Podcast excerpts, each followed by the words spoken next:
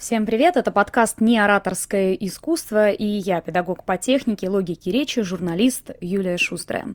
Сегодня мы будем говорить с вами о страхе общения, страхе выражать себя и синдроме самозванца. Обычно эти два понятия разделяют, но я бы их разделила скорее на физиологическое и психологическое. И вот почему. Потому что синдром самозванца это действительно в голове. Это когда вы считаете себя недостойным чего-то, недостаточно хорошим для чего-то, недостаточно компетентным для чего-то. А вот что касается страха общения, то здесь все намного интереснее. В большинстве случаев люди говорят, что «Ой, это, наверное, что-то у меня в голове, поэтому я боюсь». Но я вас разочарую. Если вы в детстве не падали с табуретки во время чтения стишка, и этот момент каждый раз не всплывает у вас в голове, когда вы поднимаетесь на сцену, то ваша проблема лежит не в области психологии, а в области физиологии. Потому что чувство неуверенности в себе возникает у нас в том числе на физиологическом уровне. Итак, как оно возникает? Ну, во-первых, есть такая вещь, как синдром жертвы. Надеюсь, кто-то слышал. Если не слышали, сейчас объясню, что это. Это то самое ощущение, которое испытывает животное, когда его загнал в угол хищник.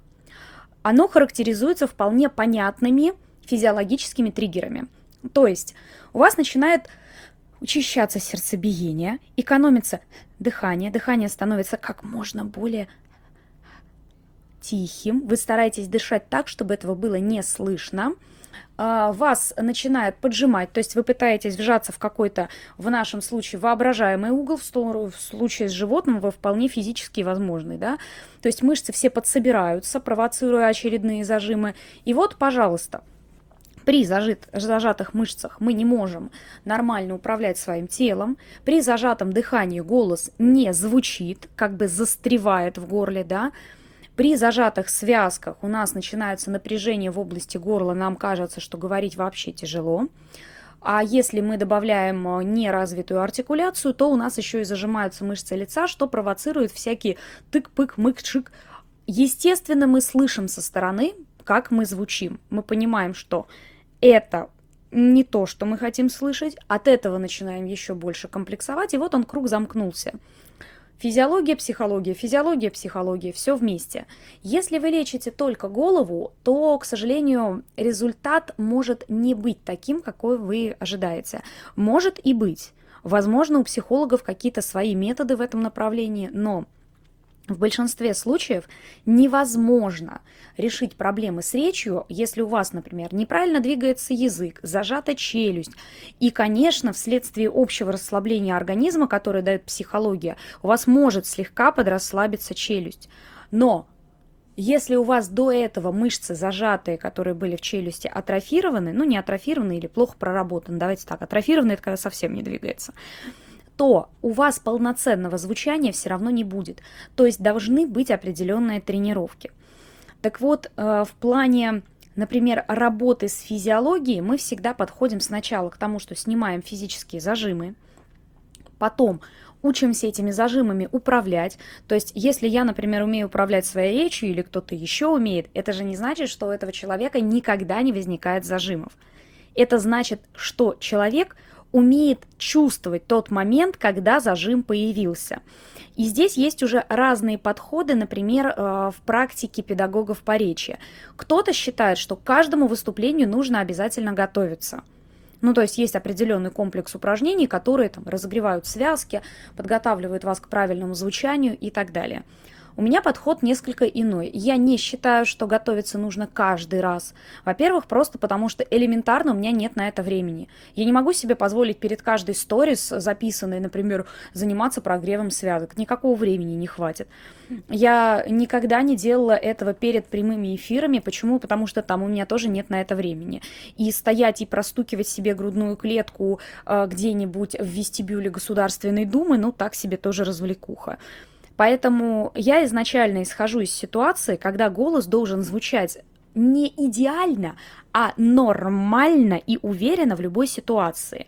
Тут есть большая разница между каким-нибудь таким вот сценическим идеально, когда голос прямо летит, когда ты его прямо подаешь, когда ты слышишь свое звучание, когда ты прорабатываешь интонации, да? Но мы же так не разговариваем в обычной жизни. Для обычной жизни нам достаточно расслабленной артикуляции, которая нас избавит от запинок даже в стрессовых ситуациях. Навык компенсационного вдоха, который позволяет нам успокоиться и расслабить организм, даже если вы в состоянии стресса. Да?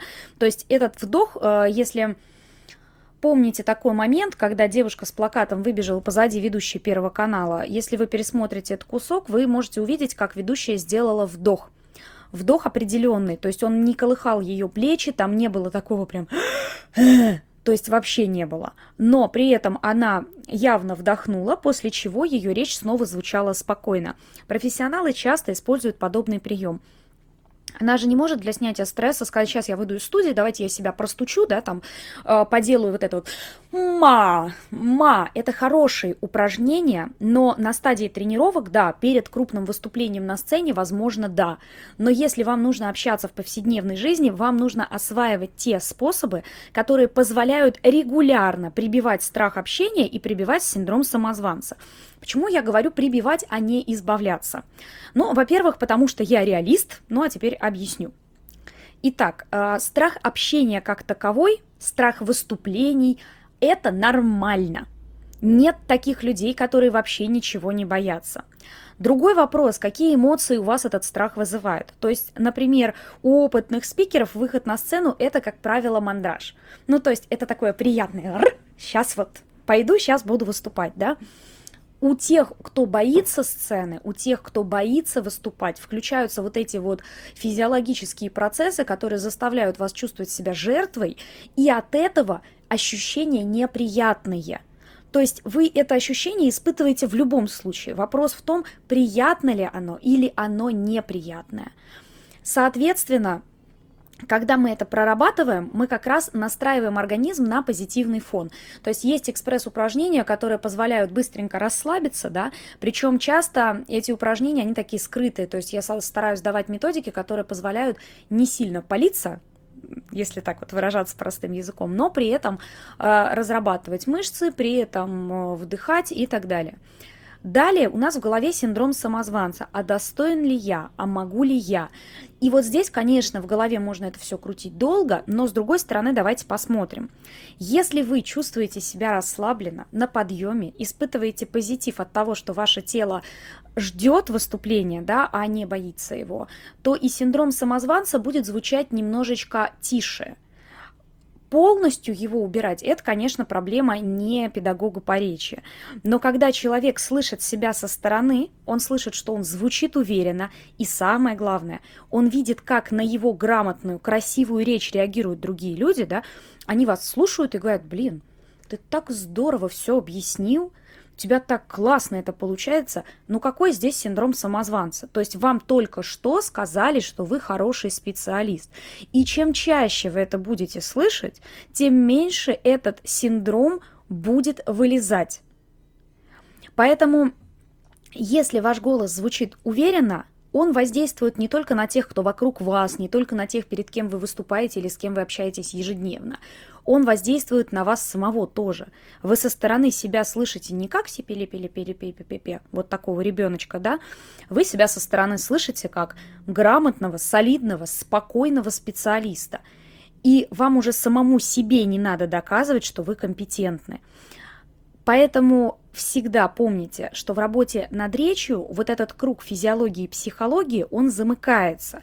Там нету вот это отдельно проработать здесь, отдельно проработать здесь. Поэтому на всех э, практически курсах по речи есть всегда психологическая составляющая, и у меня в том числе. То есть я работаю, допустим, вообще с системой архетипа Юнга, это моя разработка, не встречала коллег, которые работали бы по ней тоже. Э, то же самое, у меня сейчас отдельный целый блок по психологическим упражнением для расслабления сознания будет в новом потоке. И это обязательно нужно принимать во внимание. То есть всегда нужно находить равновесие между своим физическим и психологическим состоянием. Иначе баланса не будет. И вот этот вот самозванец и э, скукоженный, боящийся всего человек, они вас просто замучают и не дадут вам спокойно высказывать свое мнение, говорить о своих идеях, транслировать э, свой успех и свою компетентность.